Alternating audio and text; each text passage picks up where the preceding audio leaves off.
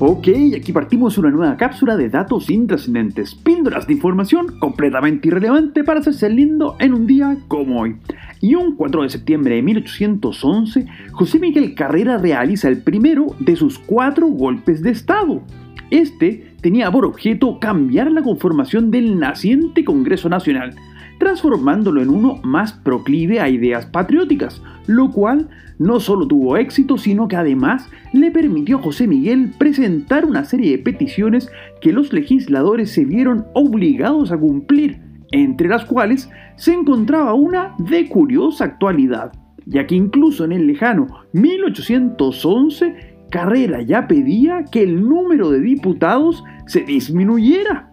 En fin, y como la vida a veces se empeña en demostrar una curiosa sincronía, sería también un 4 de septiembre, pero esta vez de 1821, cuando el mismo José Miguel Carrera, esta vez en Argentina y completamente alejado de toda la política contingente nacional, muere fusilado como condena de numerosos crímenes que le imputaban al otro lado de la cordillera. Y bueno, en la precordillera, claro que Santeguina, un 4 de septiembre de 1988 se inaugura el Estadio San Carlos de Apoquindo del Club Deportivo Universidad Católica, en un partido entre los locales y River Plate de Argentina. Y en una demostración de absoluta descortesía, sería justamente los visitantes quienes se quedarían con la victoria, por cuanto River ganaría 1 a 0 con gol de Claudio Daniel Borghi por aquel entonces jugador rioplatense y el primer futbolista en marcar en San Carlos de Apoquindo. Y lo más curioso aún es que luego, en el primer partido oficial jugado en el estadio precordillerano, esta vez contra Deportes La Serena, nuevamente la UC volvería a perder.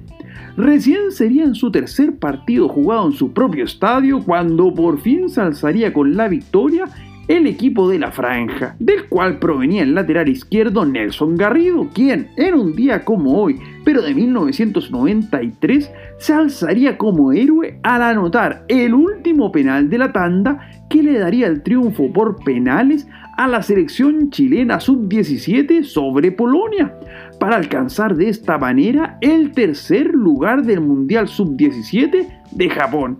en un torneo que hizo madrugar a un país entero viendo como la recordada selección dirigida por Leonardo Vélez desde la banca y en donde brillaban recordados nombres como Sebastián Rosenthal, Héctor Tapia, Manuel Neira, Dante Poli, Frank Lobos, Alejandro Osorio o Patricio Galás ilusionaban a la nación futbolera con una generación que si bien nunca llegaría a las alturas que prometió en su adolescencia, al menos se dio gusto eliminar en el sudamericano a la selección brasileña de un tal Ronaldo Luis Nazario da Lima y luego alzar el tercer lugar de la máxima cita futbolera. Y bueno, si le quedan dudas, le cuento que puede buscar toda esta información en Google empresa que sería justamente fundada un 4 de septiembre de 1998 en California por los capos de Larry Page y Sergey Brin, quienes, mientras realizaban su tesis de posgrado en Stanford,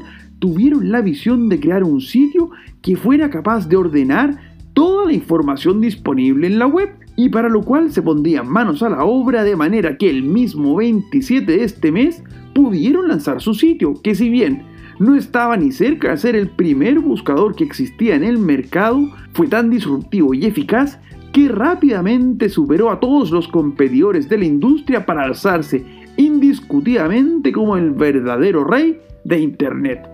Soy Pancho Troncoso y les cuento que nos pueden seguir en Instagram en arroba conversaciones intrascendentes. Además, no olviden de suscribirse a este podcast si quieren más datos completamente inútiles para cada día. Será hasta mañana con más datos intrascendentes.